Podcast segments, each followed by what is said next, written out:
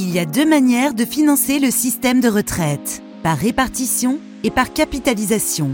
La première correspond à un transfert immédiat de richesse, quand la deuxième consiste à épargner les sommes collectées pour en tirer des dividendes plus importants.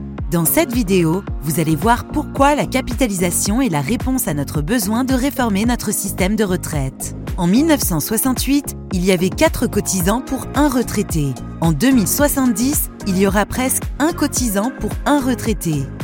Avec le système actuel, le niveau de vie des retraités pourrait baisser de 30% dans les prochaines années,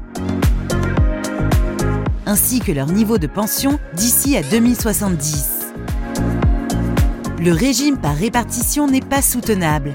Les retraités vont fortement s'appauvrir à l'avenir et les plus jeunes vont recevoir moins que ce qu'ils ont cotisé.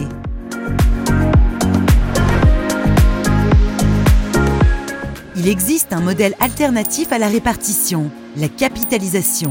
Dans un système par capitalisation, les sommes sont placées de façon diversifiée sur une longue durée au lieu d'être directement versées aux pensionnés. Ce système est déjà en œuvre dans de nombreux pays et cela existe déjà même en France pour certaines professions comme les fonctionnaires ou les pharmaciens nous pouvons profiter du creux démographique qui commencera en 2028 pour dégager des moyens de cotisation sans aggraver le coût pour les salariés.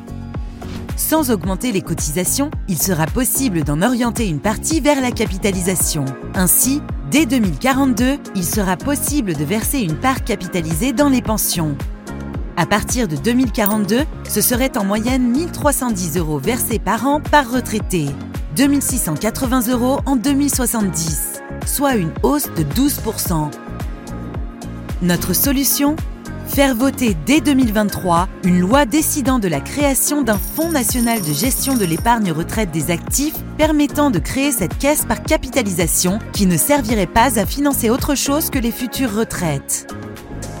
L'Institut Sapiens réfléchit aux nouvelles conditions d'une prospérité partagée à l'ère numérique, pour que l'avenir ait besoin de nous.